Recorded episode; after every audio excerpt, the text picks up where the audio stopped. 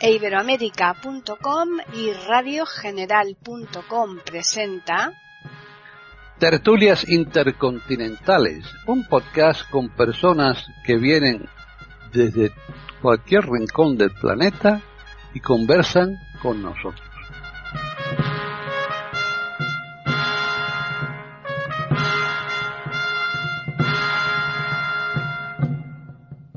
¿Qué tal? Bienvenidos un día más a tertulias intercontinentales en iberoamérica.com. Soy Paqui Sánchez Galvarro y hoy tenemos una tertulia bastante especial. Eh, para mí es muy entrañable porque el invitado que tenemos es un gran amigo, un colaborador maravilloso que hemos tenido durante muchos años en Radio General y en Iberoamérica y que a través de él hemos aprendido infinidad de cosas sobre el tema de la frutoterapia. Ya solo con esta palabra yo creo que ya los oyentes saben de quién se trata, pero bueno, ahora lo diré. La cuestión está en que nosotros hicimos pues como en torno a unos 200 programas sobre la frutoterapia, se llamaba así el programa, frutoterapia y alimentación sana y tuvo un éxito enorme porque cantidad de oyentes tuvieron la ocasión de hacerles consultas y que por supuesto él las respondió encantado con la generosidad que siempre ha tenido para todos nosotros. Así que vamos a saludarle en primer lugar a él y después ya diremos el resto de contertulios que tenemos. Albert Ronald Morales, bienvenido y encantadísimos todo de tenerte aquí. Muchísimas gracias, Paqui. Un saludo muy cordial para todos los que nos escuchen a esta hora, eh, así sea eh, extemporáneamente, porque en Internet hoy nos escuchan uno y mañana nos escuchan otros, y en fin. Bien, eh, muchísimas gracias a, a, todos los que van a intervenir en la tertulia. Es un placer estar otra vez con Paqui, ya ella contó todo lo que hemos hecho aquí y bueno, como, como divulgador científico y como eh, investigador y como bioquímico, pues para mí es un placer y creador de la frutoterapia, que esta es una ciencia que ha nacido en Colombia, una técnica terapéutica que ha nacido en Colombia y que la hemos esparcido por todo el planeta y que lo hemos hecho con, con todo el amor porque ni siquiera hemos sacado patentes, sino al contrario, la investigación se la hemos regalado al, a la humanidad con el único, uh, con el único interés de que la gente empiece a, a querer y aprender todo lo que eh, encarna y todo lo que contiene eh, esa fruta tan rica que usted puede tener en su mano, no importa la fruta que sea. Hemos eh, catalogado unas 5.000 eh, especies y unas 200.000 variedades de frutas de todo el planeta y probablemente nos falta por catalogar muchísimas más. No hemos incluido ni las transgénicas, que para nosotros no, no tienen ninguna importancia ni desde el punto de vista científico ni nutricional, ni los híbridos, ni los clonados, eh, tampoco nos interesa y tampoco los hemos tocado porque son, son alimentos que no tendrían que estar o frutas que no tendrían que estar en este planeta Tierra porque eh, no tienen sentido lo que, lo que se ha hecho con, con la naturaleza y lo que se ha pretendido hacer a través de la genética manipulando y trastocando la naturaleza sin, sin tener ni media idea de todo lo que ha pasado ahí. Así es que esas semillas y esas eh, variedades no las tenemos en cuenta. Uh -huh. Bueno, pues ahora vamos a saludar a los contertulios que tenemos hoy. Por un lado está María Eugenia de Hart desde Colombia, que me imagino estarás encantada con tener aquí a Albert, ¿no, María Eugenia? Pero por supuesto que sí, porque he tenido la fortuna de haberlo encontrado también a través tuyo, Paqui, hace ya algún tiempo, y también es de Colombia, y como él nos va a contar, este país que tiene una cantidad de problemas, tiene una cantidad de riquezas, y entre las riquezas que tenemos de la fauna, la flora y la geografía, las frutas en Colombia son una maravilla, así que me da mucha ilusión esto de hoy. Uh -huh. Uh -huh. En Chile tenemos a Jorge Muñoz. Hola Paqui, hola Albert, queridos contertulios, por supuesto que es un agrado para mí y creo que también lo va a ser para nuestros auditores compartir el tema de hoy que es interesantísimo porque se relaciona directamente con la salud de cada persona. Uh -huh. Y ya finalizamos con David Roneto que está en Italia. Hola, muy buenas a todos. Realmente un placer saludarles a los contertulios y a, los oyentes de este maravilloso podcast. Contentísimo de estar con Don Albert y de saber muchísimas cosas que pertenecen a la frutoterapia. Bueno, pues ya hechas las presentaciones, Albert, ¿cómo centrarías tú esta tertulia, aunque después, por supuesto, en los contertulios te hagan las consultas que consideren oportunas, pero ¿cómo la centrarías tú? Bueno, yo diría que vamos a, hablar de un tema que me parece muy interesante, que es la alimentación. Eh, eh, hay una persona que hace unos 30 eh, años habló que quien manejara las semillas y la alimentación en el planeta sería el rey del mundo, ¿no? Que fue el señor Kissinger. Bueno, pues él tenía toda la razón en ese sentido. Entonces, a ver, eh, la frutoterapia es curioso para los amigos de Chile y, nuestro querido amigo de, Italia, igualmente para Margarita que está allá en Colombia. Lo que ella decía es muy cierto. Colombia, eh, nosotros hemos clasificado unas 465 eh, eh, especies y, un, y tal vez unas alrededor de unas entre mil y mil quinientas variedades de frutas, o sea, en América Latina es el país que más riqueza frutícola tiene.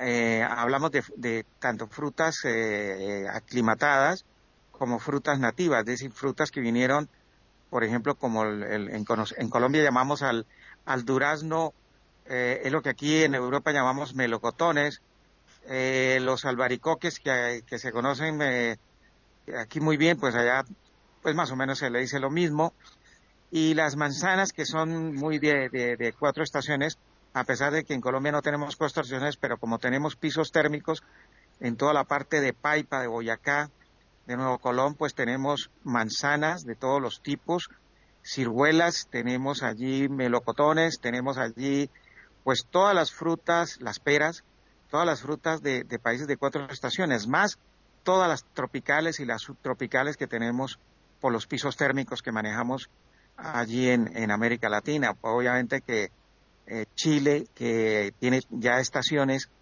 tiene también una riqueza muy grande. Yo diría que después de, Colombia sigue Chile, porque tiene las, las, eh, frutas naturalmente de, cuatro estaciones, por las cuatro estaciones que ellos tienen en, en algunos sitios, y en otros sitios donde ellos tienen también eh, tierras tropicales, también tienen este tipo de, de riqueza frutícola, pero en cuanto a la biodiversidad frutícola, definitivamente Colombia está a la, cabeza junto con China, porque la gran mayoría de frutas eh, después de las de las latinas y las eh, cuatro estaciones son nativas de la India. Por ejemplo, el banano o el plátano es nativo de la India, eh, de la China, perdón. el mango es nativo de, de la India. Eh, las naranjas, los cítricos, todos los cítricos son nativos del sur de, China. Eh, bueno, ya hay, un, hay una, una, lista grande para paparlos un poquito geográficamente de dónde vienen nuestras frutas, de, todo este planeta maravilloso eh, y sobre todo de la riqueza de esa biodiversidad frutícola. Y nosotros hemos estudiado las frutas, no todas porque no, no habría tiempo, yo llevo ya más de 45 años estudiándolas y no habría tiempo para estudiarlas todas, pero sí de algunas, las que más se usan, pues las hemos estudiado. Entonces, eh, por ejemplo, la fruta que más he estudiado de todas, para ponerlos en antecedentes, es la uva. La uva las la hemos estudiado mm, no solamente nosotros, eh, que somos los creadores de la frutoterapia, sino universidades que han hecho estudios maravillosos como la Universidad de California, la Universidad de Illinois, la misma Universidad de Harvard, o universidades latinas eh, como la Universidad Católica de, Santiago de Chile, o la Universidad Nacional de Colombia, o la misma Universidad del Valle de Colombia, y bueno, hay una lista grandísima de universidades que han empezado a hacer estudios sobre las frutas a raíz de todo esto que nosotros empezamos en 1900 69, 70 que empezamos a investigar las frutas. Bueno, pues vamos a comenzar con María Eugenia. Bueno, yo quisiera hacer una pregunta. Eh, mucho de lo que nos aqueja en el mundo hoy en día, problemas de salud, tienen que ver directamente con la alimentación. Y cuando uno ve situaciones tan dramáticas como el aumento en el problema, por ejemplo, de obesidad en tantas partes del mundo que se ha vuelto una cosa que es casi también eh, de epidemia, podríamos decir. Yo quisiera saber qué tanto puede contribuir una educación sobre alimentación, sobre frutas, para tratar de que la gente pueda cambiar los hábitos que conducen a este tipo de situaciones patológicas. Muy buena pregunta. Bueno, primero habrá que, hay que decir que eh, lamentablemente la obesidad es un problema, el, síndrome metabólico es una de las enfermedades que, según la última estadística que se conoce, que han hecho eh, en Estados Unidos, se, se piensa que la mitad de la población ya tiene algún sobrepeso y de obesidad ya típicamente, como se conoce, pues solamente en Estados Unidos eh, hay 100 millones de obesos. Eh, eso ya es eh, palabra mayor. Em, en América Latina, el, país que tiene más obesos en este momento es Brasil, un poco Argentina y pues están repartidos un poco con México también, que está teniendo un problema, obvio, por un vecino que tienen ahí tremendamente eh, con, problemas de alimentación muy serios. La FAO, eh, que es muy importante decirlo, la FAO, eh, hace, hace 10 años la FAO tenía una pirámide que su base fundamental o que sostenía toda la alimentación del mundo, pues eran las proteínas fundamentalmente, y luego pues estaban los, las leguminosas, los cereales, en fin. Pues en, lo, en lo último que se sabe de la FAO, en el último estudio que han hecho, ellos en esa pirámide, resulta que ha cambiado esa pirámide. En este momento la pirámide quien sostiene toda la alimentación del mundo, según los, los, lo, lo, que se, se, menciona a nivel de, todas las investigaciones mundiales, es las frutas y las verduras. Es decir, que la base ya no, ya no es las proteínas y todo lo que se hacía en cuanto a la proteína cárnica, porque había una gran discusión a nivel mundial sobre las proteínas y siempre se pensaba en la proteína eh, como elemento natural, eh, la proteína cárnica, y esa discusión se pudo zanjar cuando se demostró que para engordar una, una, vaca o para engordar un, toro o para engordar un pollo o cualquier animal que, que, se vaya a engordar, se necesitan hasta, hasta 50 veces proteínas de primer nivel que son los cereales, que son eh, las legumbres eh, y que son las oleaginosas eh, fundamentalmente que son ricas en, proteína. Entonces, esta discusión se logró zanjar y por eso la FAO ahora tiene como, como base de la alimentación mundial las frutas fundamentalmente y luego vienen las verduras. Y también esto se ha hecho para combatir la obesidad porque cada día este problema, esta epidemia, como dice María Eugenia, de la obesidad es terrible. Pero déjenme contarles un dato que, va a ser escalofriante. En, este momento, según la Organización Mundial de la Salud, que está bastante desprestigiada a propósito, eh, dice que en, el planeta en este momento hay más de 100, de 450 millones de diabéticos. Y además habla de que hay más de 1.500 millones de personas con síndrome eh, metabólico, que toda persona que tiene síndrome metabólico ya tiene problemas de sobrepeso, ya es un paciente que tiene diabetes o que tiene o que tiene eh, hipertensión y esto ya se cataloga como un, problema del síndrome del metabolismo. Por lo tanto, eh, es curioso que medio, medio planeta está obeso, medio planeta está flaco y hay 1.500 millones de, personas que no comen en el planeta. Eso es las incongruencias de, este planeta Tierra. Están escuchando tertulias intercontinentales en iberoamérica.com. Jorge. Bueno, como decía Albert, Chile es un país muy rico en frutas y en variedades de frutas. Y desde niño yo escuchaba en mi casa decir que la fruta debe comerse con cáscara pero en la actualidad las plantaciones son protegidas de las plagas con insecticidas y otros productos químicos. Entonces quiero preguntarle a Albert si se puede seguir comiendo la fruta con cáscara, si un lavado con agua es suficiente o necesariamente hay que pelarlas o cocerlas. Bueno, desde el punto de vista científico, vamos a, abordar el tema desde eh, toda la parte científica comprobada, eh, que eso es importante para, para no mentir ni que, digamos, eh, hacer falsas expectativas. Bueno, lo primero, Jorge, que hay que decir es que lamentablemente la agricultura moderna ha, hecho los desastres más grandes del planeta Tierra. La contaminación de los agrotóxicos y especialmente los herbicidas, que han sido lo peor que se ha creado en el planeta Tierra.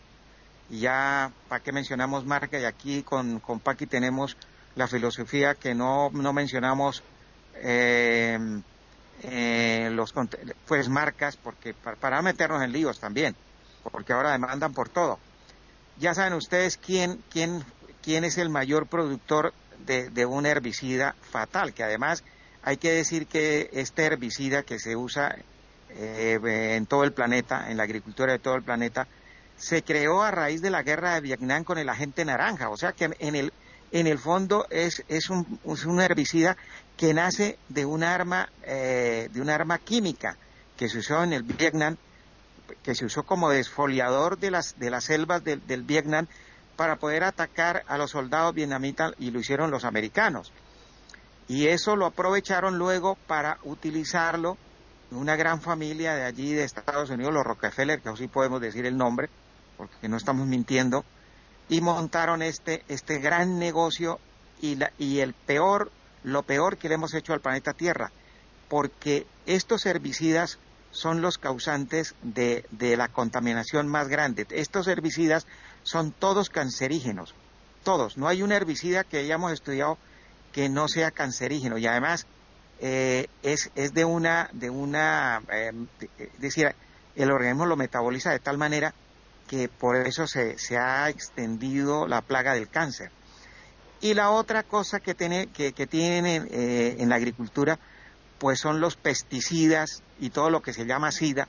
Nosotros hablamos de que hay una serie de, no solamente el SIDA que nos da a los seres humanos, sino ahí están los pesticidas que, que, están los herbicidas, los eh, fungicidas y bueno, todos los SIDA de ahí, los insecticidas. Bueno, todo esto que le han metido a la agricultura a partir de 1945, o más o menos 1950, es lo que ha llevado a que la agricultura en el planeta Tierra sea un desastre. Primero, estamos contaminando las aguas subterráneas, estamos contaminando las aguas de superficie y eh, estamos agotando y envenenando la tierra.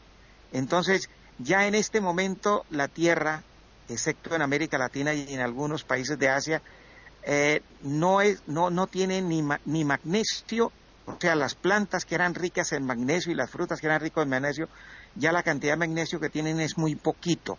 Igualmente silicio, el silicio es un problema gravísimo y eso ha generado en que la osteoporosis, la artrosis, la artritis y todas estas enfermedades que tienen que ver con el, eh, eh, el aparato esquelético muscular sea una de las enfermedades más terribles y además a partir de de edades ya muy jóvenes, porque uno veía con artritis a jóvenes de 20, 25 años, están ocasionadas por esto. Y el otro, la otra carencia que ya tenemos en los suelos producidas por los, por los plaguicidas, es decir, por los agrotóxicos en general, es la, la, falta eh, de, yodina. La, la yodina es también un mineral, una sustancia que las plantas la tomen y especialmente las frutas.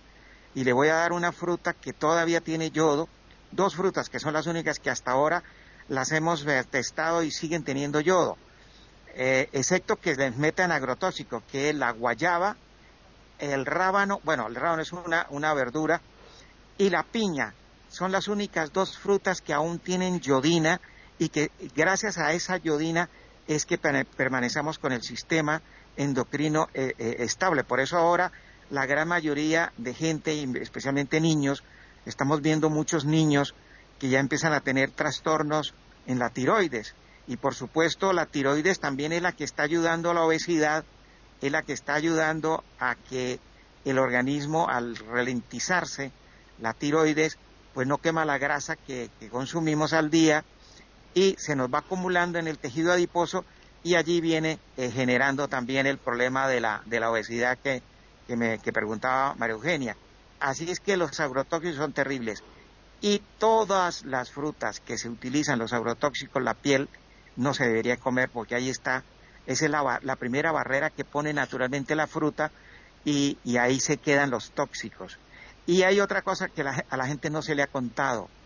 La semilla de las frutas es la siguiente, el siguiente sitio donde se deposita la mayor cantidad de agrotóxicos y las semillas, las semillas resultan siendo tenazmente eh, eh, malsanas porque ahí se acumula eh, parte de todos estos residuos de los agrotóxicos. Entonces la fruta se debe tomar sin piel y las semillas lamentablemente hay que tirarlas. Ahora, también en lo, en lo transgénico hay que decir que ahora las frutas, que esa es la otra plaga, la plaga del siglo XXI, nos las están vendiendo ya eh, estériles.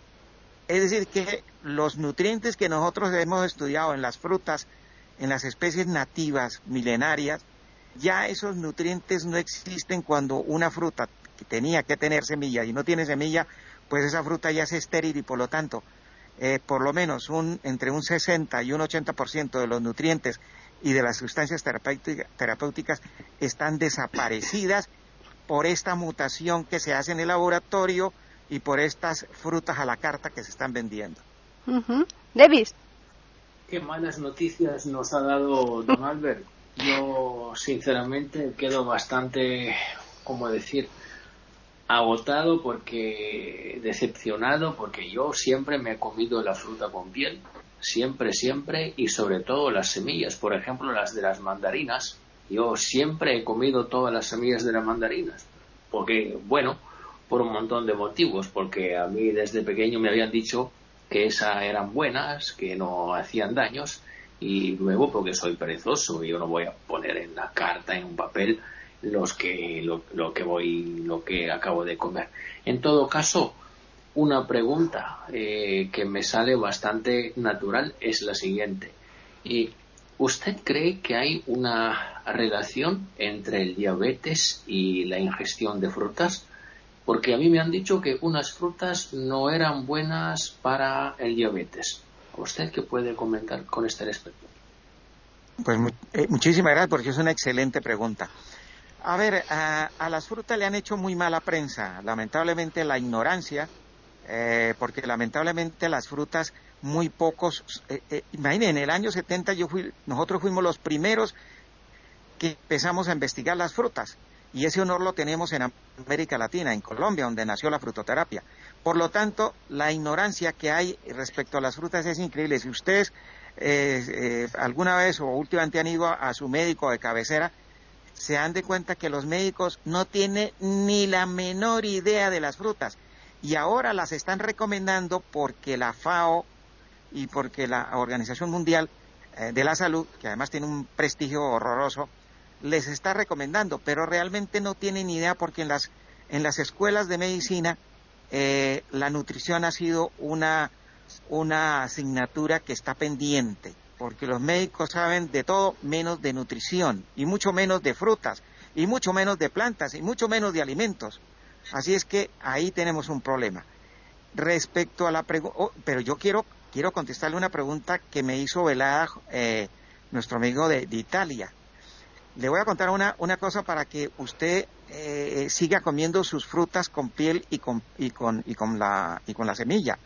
Si usted consume las mandarinas, las frutas, cultivadas ecológicamente, orgánicamente y con semillas no transgénicas, ni clonadas, ni hibridadas en el laboratorio, usted puede comer otra, puede comerse las, la piel, puede comerse las semillas. Y yo, por ejemplo, aconsejo la piel de la, naran de la mandarina para infusiones porque es una maravilla para estabilizar eh, la gente que tiene problemas de hipertensión. Eh, tiene una sustancia, la piel de la mandarina, que ayuda a estabilizar la tensión arterial. Y las semillas de la mandarina, mi querido eh, amigo, en, frutoterapia la llamamos la aspirina de la frutoterapia, porque hemos encontrado que la única fruta que tiene ácido satil es la, semilla de la mandarina. Por lo tanto, al tener eh, ácido satil, pues es una maravilla para como anticoagulante, es una maravilla como analgésico, es una, una maravilla como desinflamatorio y bueno, hace la, el, por eso la hemos llamado la, la, aspirina para, para, eh, para crear un poquito de, de pedagogía de salud, la hemos llamado la aspirina. Y la otra parte que tiene la semilla de, la, de los cítricos, porque no solamente la de la mandarina, es que también tiene eh, una hormona, porque el problema de las hormonas es otro problema eh, eh, complicadísimo de manejar y la medicina lo está manejando con los pies. Pues imaginen que la mandarina y todos los cítricos le hemos encontrado una, una hormona que se llama la testosterona, que al comerla y metabolizarse a través de nuestro hígado y nuestro sistema orgánico, se va a transformar en testosterona que nos va a ayudar a quitarnos el cansancio, eh, quitarnos el agotamiento, eh, a que no se nos caiga el pelo y quedemos calvos, eh, a que los huesos estén en condiciones y desde el punto de vista sexual, pues es que si no hay testosterona, ni nuestras mujeres van a tener apetencia sexual, ni nosotros vamos a tener posibilidades de tener erecciones, porque si no hay testosterona, mis queridos amigos, no hay nada de nada.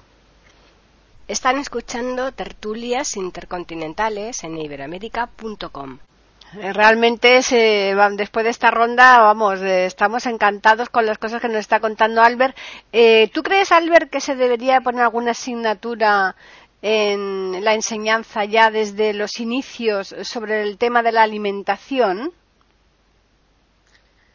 Eh, buenísima pregunta. Pues mire, cuando hace 20 años que yo me vine de Colombia eh, para Europa, eh, yo tuve la fortuna de, visitar cuando fue el boom de la frutoterapia, porque el primer libro que publicamos en Colombia vendimos quizás igual o un poquito más de, nuestro querido premio Nobel Gabriel García Márquez. Nosotros vendimos algo así como, bueno, los piratas que ya, ya los, los amigos como, como nuestro amigo Jorge Chileno y, y bueno, ya saben que la, piratería en, la, en, los libros en Colombia y en toda América eso es pan de cada día. Pues los piratas vendieron más de un millón de, mi primer libro en Colombia y nosotros vendimos pues un poco menos, claro, porque los piratas venden más.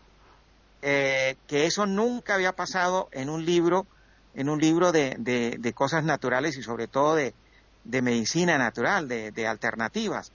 Y cuando fuimos a, a Argentina, que nos llevó el Canal 9, a presentar la fruta, el elixir de la juventud. Eh, pues allí se llevó el libro y, no sé, no, no, tengo en este momento aquí la, estadística, pero hicimos, hicimos dos, tres programas que fueron los programas más vistos cuando estuvimos allí como exclusivos eh, del Canal 9. Y bueno, el libro se ha vendido en Chile, en México, en, Perú, en toda Iberoamérica y hemos tenido eh, muy buena respuesta.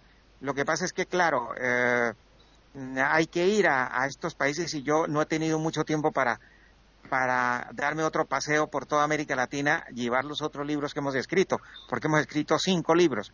El, el, el aspecto más importante es que en Colombia nosotros íbamos a los colegios, íbamos a las escuelitas y sobre todo íbamos a las juntas comunales que María Eugenia, que es colombiana, sabe que en las juntas comunales se reúnen los vecinos de los barrios o del pueblo y allí eh, invitan a, bueno, en esa época me invitaban, me invitaban a mí para que hiciera pequeñas, pequeñas conferencias manejadas a un nivel muy, muy coloquial, muy para que los, los aprendieran desde los niños hasta los adultos.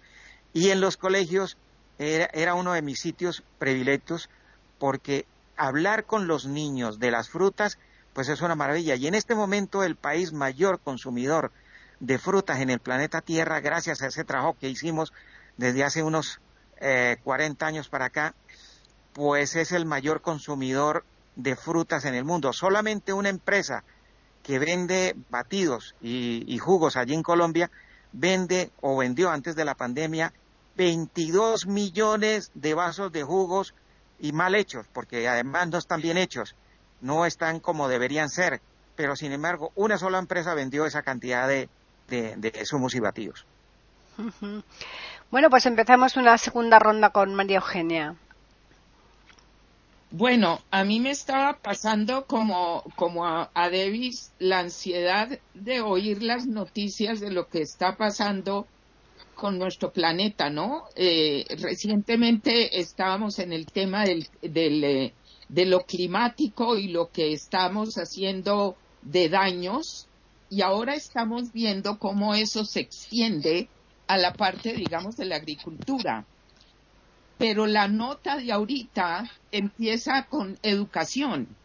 Y esto que está diciendo Albert, de verdad que es muy cierto en Colombia, donde hay una curiosidad muy grande y eso tiene que ver con que se empieza también por las por, lo de acción comunal, es decir, por las raíces de las poblaciones.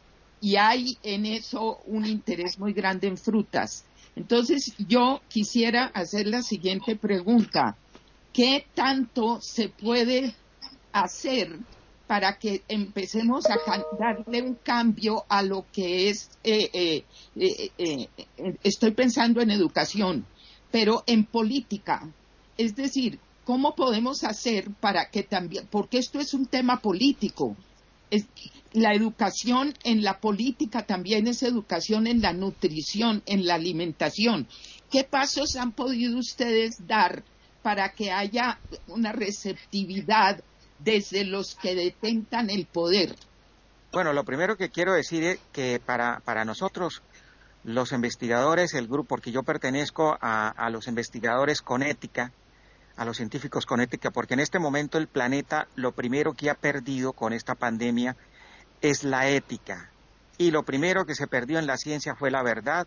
Y lo segundo que se perdió en esta pandemia, aparte de la verdad y la ética, ha sido eh, el sentido común. Se perdió, se perdió.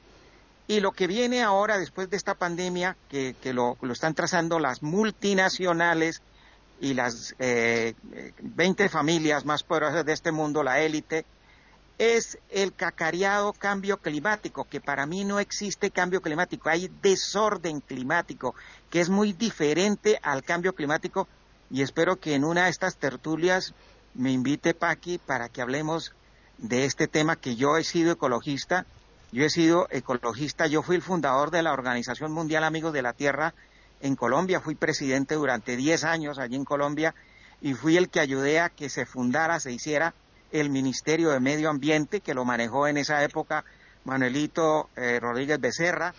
Eh, fui el que ayudé a que se hicieran las, las humatas eh, con, con el ministerio para ayudar a los campesinos. En fin, hemos hecho una labor muy grande como ecologistas. Fuimos los que manejamos ayudamos a manejar todo lo que, lo que tenía que ver con el ecofondo, que se volvió también una, una, una cueva de, Alibaba y los 40 ladrones. Y luego fuimos los que ayudamos a, a que la Carta de la Tierra fuera uno de los documentos más bonitos que existe en el planeta Tierra, pero que lamentablemente se lo tomaron los Rockefeller, el señor David Rockefeller lo manipuló y lo hizo, y de ahí empezó a manipularse lo que ahora quieren meter como cambio climático. Después de la pandemia y de todo el terrorismo que nos han metido de Estado con la pandemia, lo que viene ya, porque la CNN, la, la, CBS, la CNN ya cambiaron los set de, de, noticias y ahora viene una ofensiva muy grande sobre cambio climático, porque para eso eh, sigue el terrorismo, porque el terrorismo ahora va a ser por la comida, ya no va a ser por las vacunas ni por las enfermedades, sino va a ser por las comidas y por eso Bill Gates en Internet habla de que eh, el planeta es factible, es viable únicamente con el 10% de la población que hay en este momento. Y si somos 8 mil millones de habitantes, hagan ustedes cálculo lo que están pensando estas, estas élites.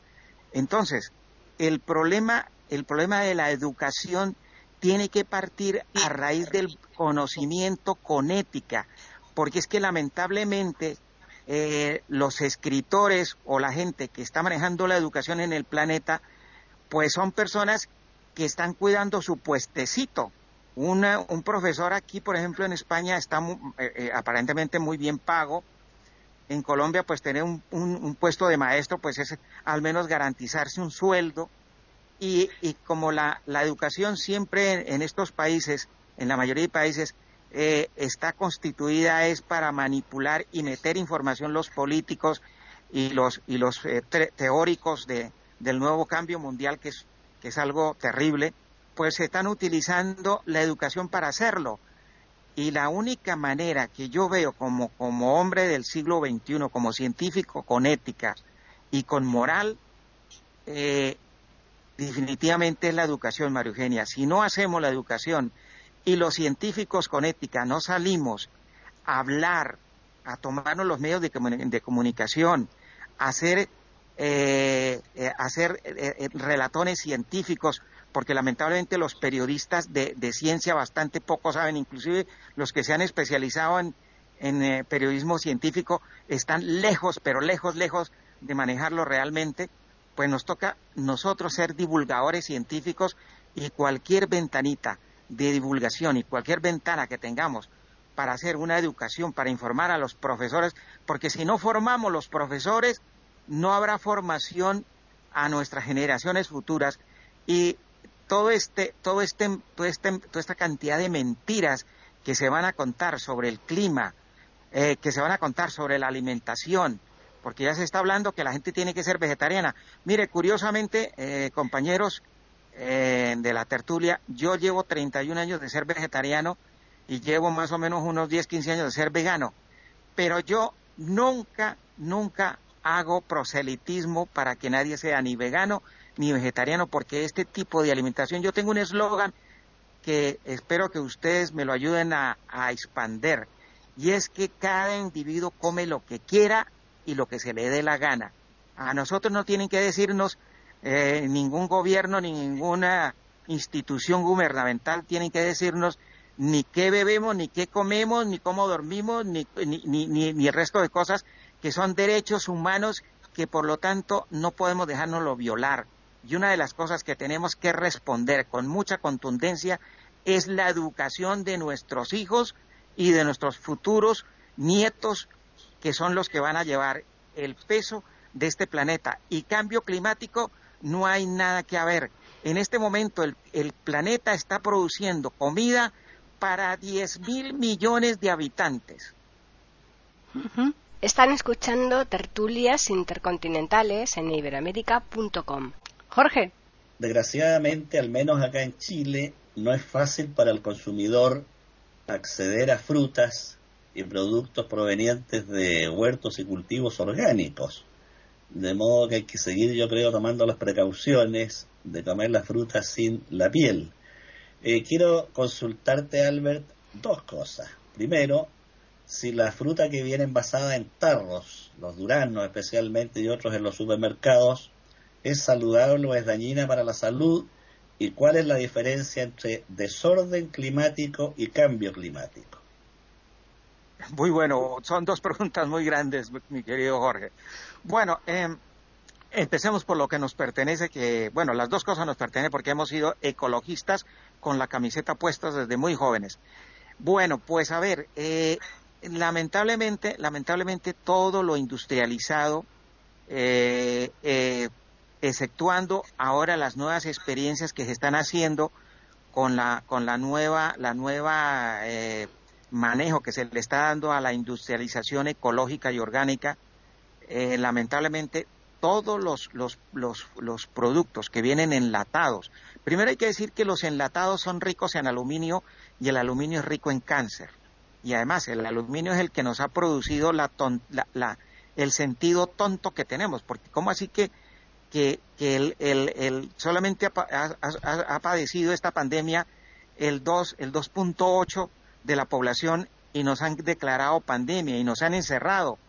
Entonces, eh, nos han tomado como verdaderos borregos y eso también es debido a todo el aluminio que hemos comido en los enlatados. Y además que nos han, eh, desde los años 70, se empezó a experimentar con, con, el, con la plata, con el aluminio, para hacer llover, para hacer el cambio climático, y aquí le estoy respondiendo las dos preguntas al unísono a, nuestro querido Jorge, eh, y esto ha provocado que el, en el clima se haya dado un desorden climático, porque si van y con, una, con las avionetas fumigan con, con aluminio, con plata, para hacer llover, luego cómo paran estas, estas, estas eh, lloviznas tan, tan terribles que provocan las inundaciones. Pues tienen que usar otra cosa. Y hay una, una, una cosa que se inventó eh, Nikos Tesla, Tesla, que se llama el HARS. El HAR es una arma climática que la están utilizando 28 países que la poseen. Y ellos son los que están haciendo el cambio climático, es decir, son los que están haciendo el desorden climático y son los que, ¿a usted no les parece curioso que, por ejemplo, en España, en enero de este año, nos haya llegado Filomena y solamente atacó a una parte muy importante de España, especialmente donde está toda la agricultura y toda la parte más importante de España. Ahí fue donde nos cayeron casi dos metros de, de nieve. ¿Y por qué hay inundaciones muy, muy, muy así como muy en clave, muy, muy en sitios específicos. ¿Y por qué hay sequías en sitios también específicos y de, no, y, de pronto eh, en una cosa muy rara? ¿Por qué, por qué quién paga los pirómanos, por ejemplo, que han quemado eh, las, las 50.000 hectáreas que se quemaron en, en, España en estos días? Y son pirómanos profesionales. ¿Quién los paga? Eh, hay muchas preguntas que podemos hacer y que ya en algunas de ellas tenemos respuesta y por eso decimos que no hay cambio climático, ahí es desorden climático. Y en el caso de los, de los enlatados, vuelvo a comentar, también hay otra cosa que tienen que tener cuidado ustedes cuando lean las etiquetas. Hay que leer, hay que llevar una lupa al que no vea bien y lean las etiquetas.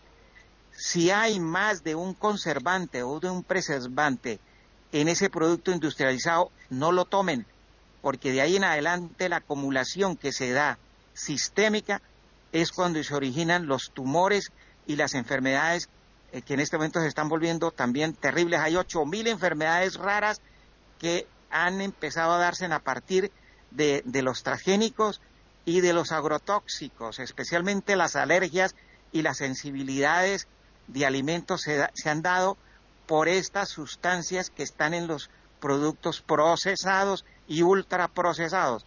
Por eso hay que leer muy bien las etiquetas y donde le aparezca a usted más de un conservante o un preservante, no lo tomen. David. don mm, usted ha dicho antes que efectivamente una gran enfermedad por lo que concierne la fruta es lo, son los pesticidas y todos los cidas. Eh, fuera de micrófono, usted ha dicho que fue al, a Salento y que ha podido ver lo que está desarrollándose en Puglia y cosas de este tipo.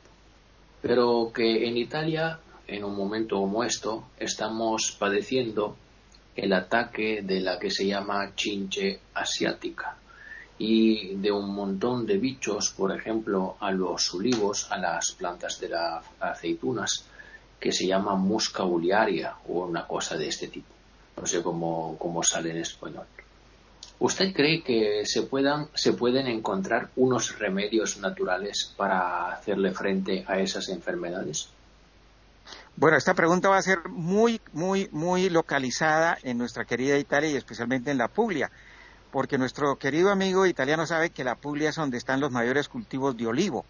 Allí eh, uno va en el tren desde, desde, mm, a ver, yo, yo siempre voy, desde, yo, yo siempre voy a Bari, ahí me quedo, porque me gusta irme en el tren de Bari a, a, Leche. Yo, yo la, la, ciudad que adoro de la Puglia es Leche, que está en Salento, y uno en el tren es un paisaje y además invito a los tertulianos que cuando vayan a Italia no se pierdan esta región porque es bellísima. Y, les cuento que yo, yo, yo soy ciego hace más de 40 años, pero a través de los ojos de mi mujer y de mi hija me van contando lo que van viendo.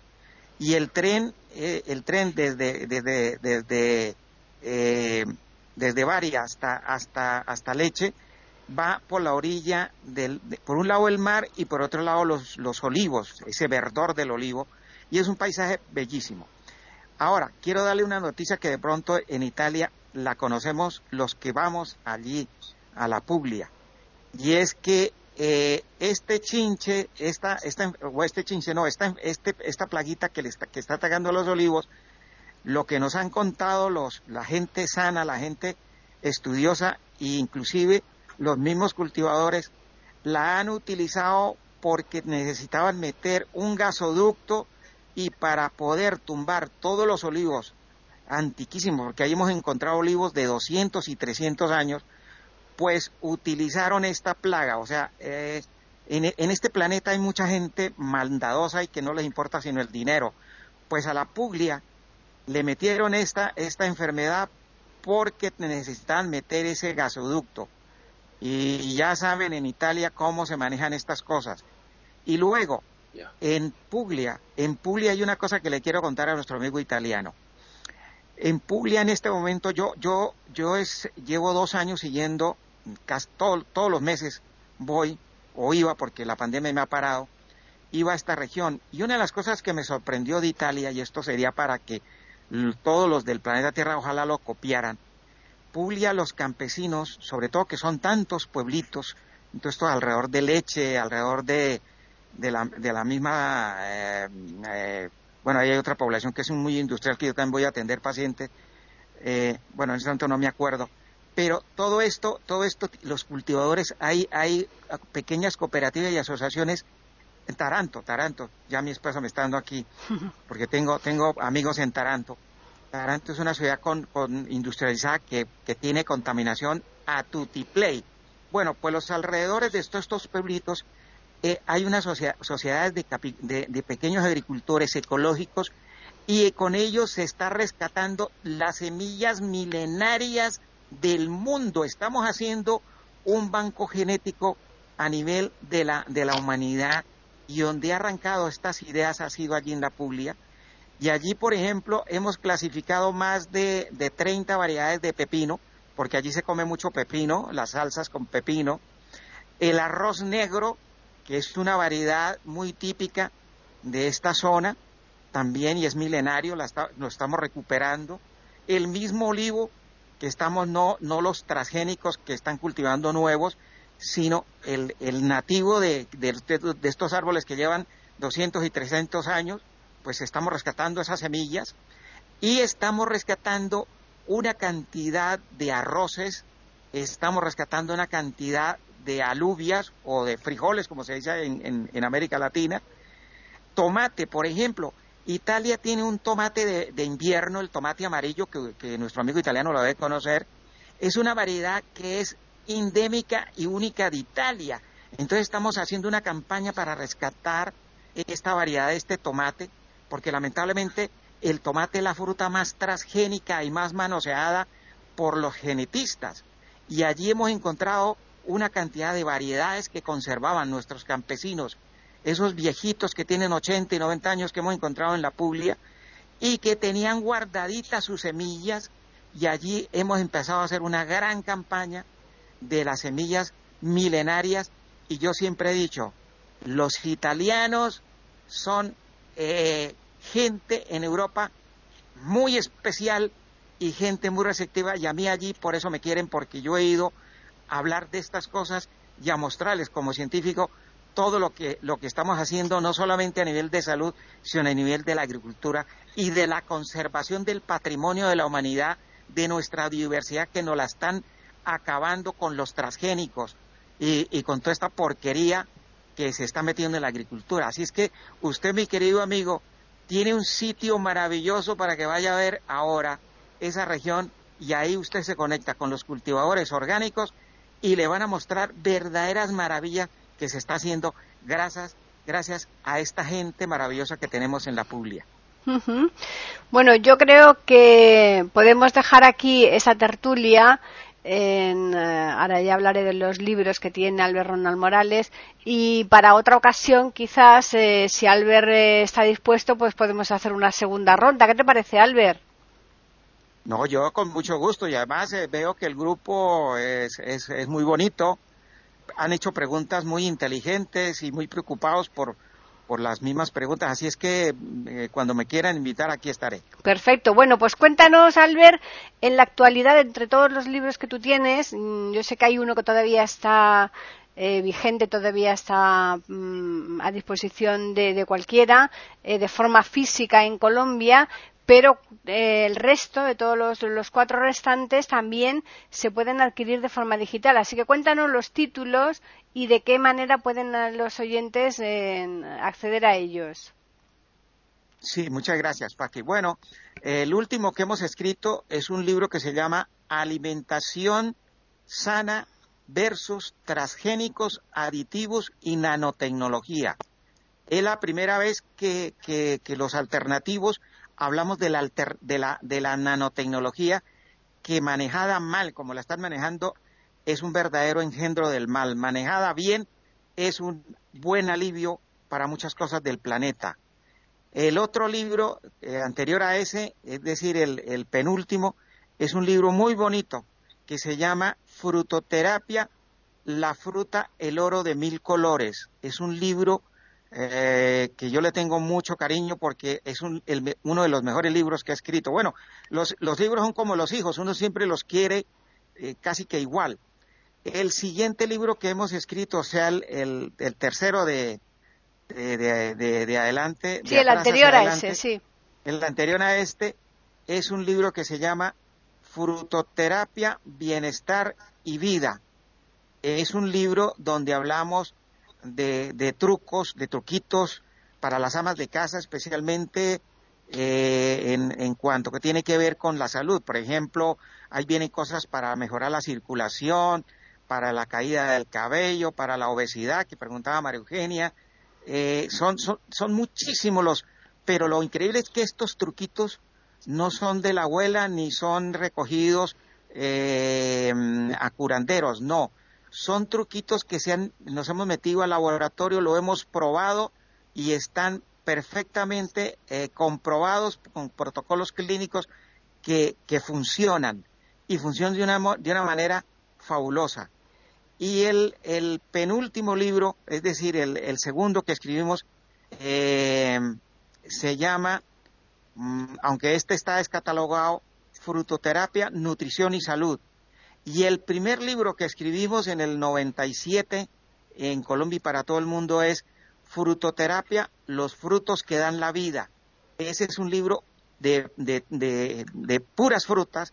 Hablamos de todas las frutas, eh, tanto de Colombia como del mundo, y está dedicado solamente a las frutas. Son los, los cinco libros que hemos escrito em, de, frutoterapia y, y, estamos escribiendo pues dos más. Uno que va a ser sobre la eh, salud emocional, que nos hemos metido en, ese fregado, como se dice aquí en España, y otro libro que, que bueno, vamos a hablar eh, sobre la, sobre la eh, nutrición con conciencia, porque es que la gente tiene que concientizarse que si no hay buena nutrición, no hay salud. Pero ¿de qué manera se pueden acceder a ellos, Albert? Bueno, el, eh, el que lo quiera comprar electrónico, pueden, pueden eh, ir a la página de la editorial en, en Colombia que se llama ecoeediciones.com. ecoeediciones.com y ahí están los libros, ahí le dicen en qué, en dónde los, los pueden descargar, cómo los pueden comprar, el electrónico. Y el que, y el que, y en, y en España eh, hay un libro que está todavía en el mercado que lo, lo publicó Obelisco, que es una, una editorial española, que lo pueden, el que lo quiera eh, comprar en, en España lo puede comprar aquí, es el libro de alimentación sana versus transgénicos aditivos y nanotecnología.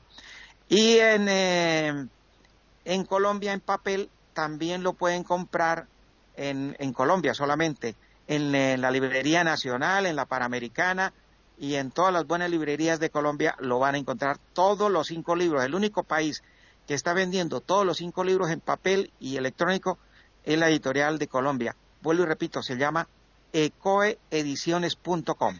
Bien, Albert, yo sé que tú, mm, vamos, tienes una cantidad de, pacientes a los que atiendes eh, precisamente mediante frutoterapia, ¿no? Eh, entonces, lógicamente, eh, aquí en España lo tenemos más fácil, pero también hay posibilidades de aquellas personas que quieran hacerte una consulta y que quieran que tú les atiendas, eh, que lo puedan hacer bien vía Skype, vía telefónica o, como sea, porque tú los tratamientos los envías a cualquier sitio, que hasta donde yo sé, ¿verdad? Sí, sí, sí. Nosotros eh, a raíz de la pandemia abrimos la, la teleconsulta, es decir, yo, eh, estamos viendo pacientes de todo el planeta. La gente nos puede llamar al WhatsApp, tenemos un WhatsApp eh, y pues también tenemos estas, estas otras... Eh, em, em, em, las vías estas, claro. estas vías como Skype, como, como, bueno, nuestro, nuestro canal en YouTube, el que lo quiere ir a ver también véanlo, que es Albert Ronald Frutoterapia. En YouTube hay un canal, hay, hay, hay muchos videitos montados y, y el teléfono, el teléfono para la gente, para que la gente nos llame de cualquier parte del mundo a través de, WhatsApp, pues nos pueden llamar. Eh, obviamente que acuérdense que, que, somos, llevamos siete horas con América Latina y bueno, ya, ya los horarios en cada país se van acomodando. Nuestro teléfono para que nos llamen por WhatsApp es el C, eh, eh, bueno, el indicativo de Madrid y España es 30, eh, 34 el teléfono es 660 1880 95 y estamos atendiendo pacientes por todo el mundo. Lo repito, eh, 34 el indicativo, 660 1880 95 el WhatsApp y nos pueden llamar en, en Colombia, pues tenemos un horario para poderles atender las llamadas. A partir de las 6 de la tarde, de las 6 de la mañana en Colombia, hasta las 3 de la tarde, hora, hora colombiana, porque ya a las 3 de la tarde aquí en España ya nos vamos a dormir. Claro. Eh, porque aquí tenemos 7. Bueno, ahora en, en, en, octubre ya quedamos otra vez a 6 horas. A 6, sí, pero exacto. Hasta octubre, hasta octubre estamos con 7 horas. Hmm. Y pues cualquier cosa, ahí estamos para servirles a todos los oyentes. Y como les digo, tenemos esa, esa, ese servicio de consulta online y será un placer poder ayudar a todos los seres humanos que podamos contribuir con nuestro granito de arena y con nuestro humilde conocimiento.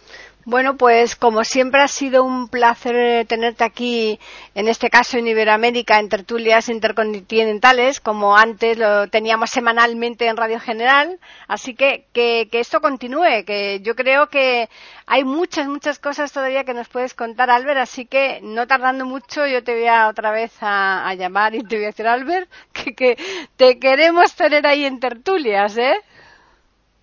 Bueno, pues muchísimas gracias a ti, Paqui, a, los colegas eh, tertulianos, a todos, un abrazo muy grande, fraterno.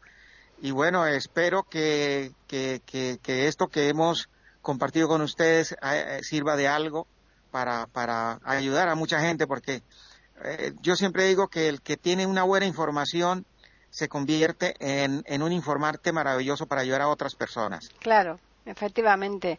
Bueno, pues como siempre también agradecemos a los contertulios que han estado hoy aquí. En los ausentes esperamos que regresen la semana que viene.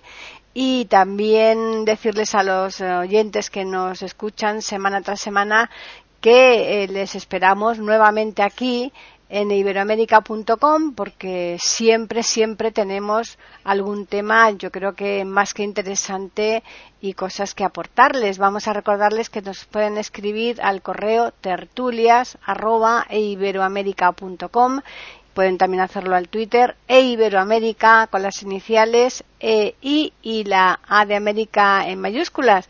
Simplemente ya emplazarles para el próximo lunes, para que regresen aquí a eiberoamerica.com y nosotros les ofreceremos una nueva tertulia intercontinental.